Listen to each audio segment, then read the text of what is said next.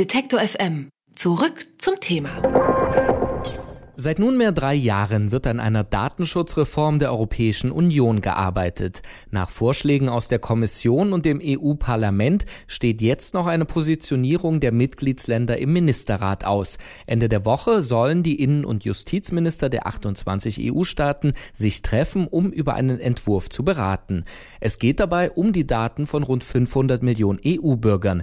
Wer darf sie sammeln und an wen dürfen sie weitergegeben werden? Die Verordnung soll für europäische als auch für US-Unternehmen gelten und von den Mitgliedstaaten der EU in nationales Recht umgewandelt werden.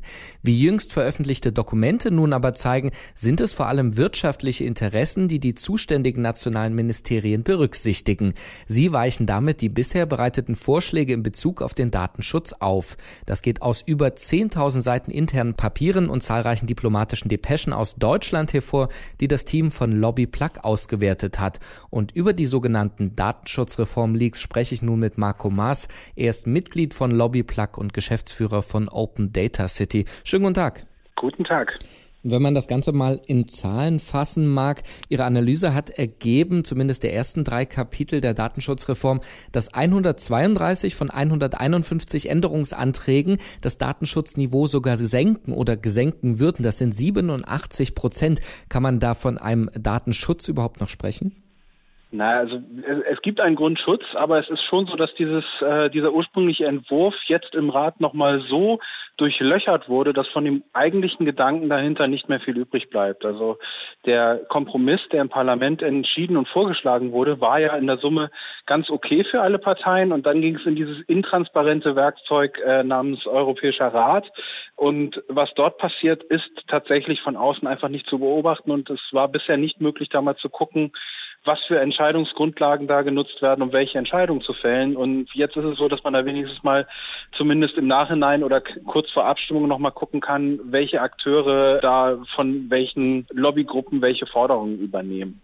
Haben Sie da genauere Einblicke beziehungsweise Beispiele, wie eben das abgelaufen ist, was sonst so intransparent ist, was Sie aber eben aus diesen Datensätzen herauslesen können?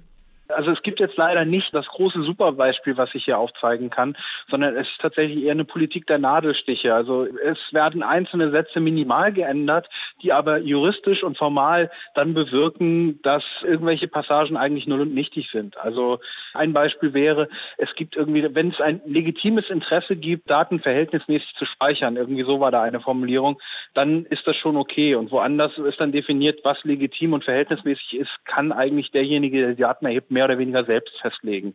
Das heißt, es liest sich auf dem Papier im ersten Satz gut, aber irgendwo in den Unterabsätzen steht drin, naja, eigentlich brauchst du dich nicht dran zu halten. Vor allem die deutsche Bundesregierung tritt ja öffentlich eigentlich immer für informationelle Selbstbestimmung und Datenschutz ein. Ihre Quellen, die scheinen da etwas anderes auszusagen über quasi den Kurs der Bundesregierung. Hüllt die Bundesregierung wissentlich den Datenschutz aus?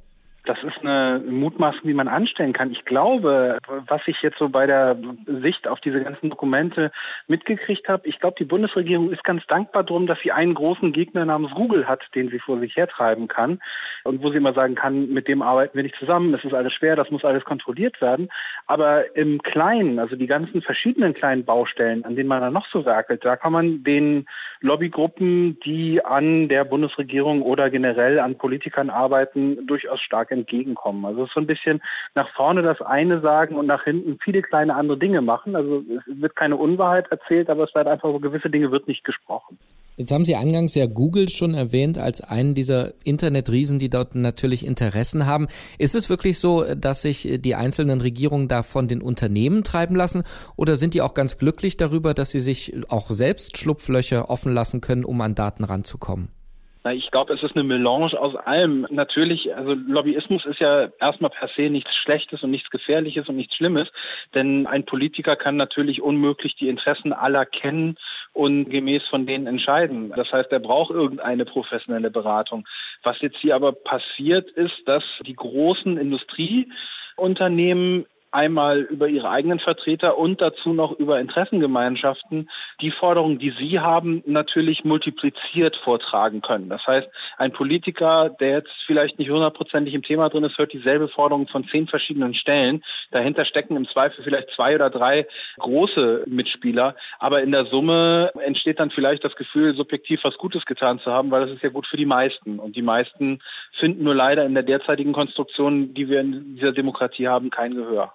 Und da kommt dann eben so eine Regelung heraus. Ende der Woche soll der Ministerrat seine Positionierung abgeben. Sollte das so in Kraft treten, diese Zahl habe ich vorhin ja schon mal in den Raum geworfen, das Datenschutzniveau von 1995, was bedeutet das für die Bürger? Es ist ein relativ hohes Maß an fehlender informeller Selbstbestimmung, die dann einfach nicht mehr vorhanden ist, weil einfach jetzt intransparent wird, wer was mit meinen Daten macht. Also derzeit bin ich auf einem noch okayen Schutzniveau, wo ich dann an einigen Stellen sagen kann, ja, ich möchte das, nein, ich möchte das nicht. Und diese Prozesse werden sehr viel intransparenter. Was das im Einzelfall genau heißt, muss man halt schauen. Also es gibt da sehr viele Baustellen, an denen da gewerkelt wird. Und was jetzt dann tatsächlich im Gesetz steht und was tatsächlich in den Auswirkungen das bedeutet, das ist ja noch gar nicht abzusehen. Es ist aber, genau wie Sie sagen, der Stand von 95 wird an vielen Stellen einfach mal unterschritten. Damit, dass Sie diese Analyse von Teilen der Dokumente jetzt veröffentlichen, glauben Sie, dass es da noch Einfluss geben kann darauf, wie diese Reform, diese Nivellierung am Ende aussieht, oder ist die jetzt so erstmal in Stein gemeißelt?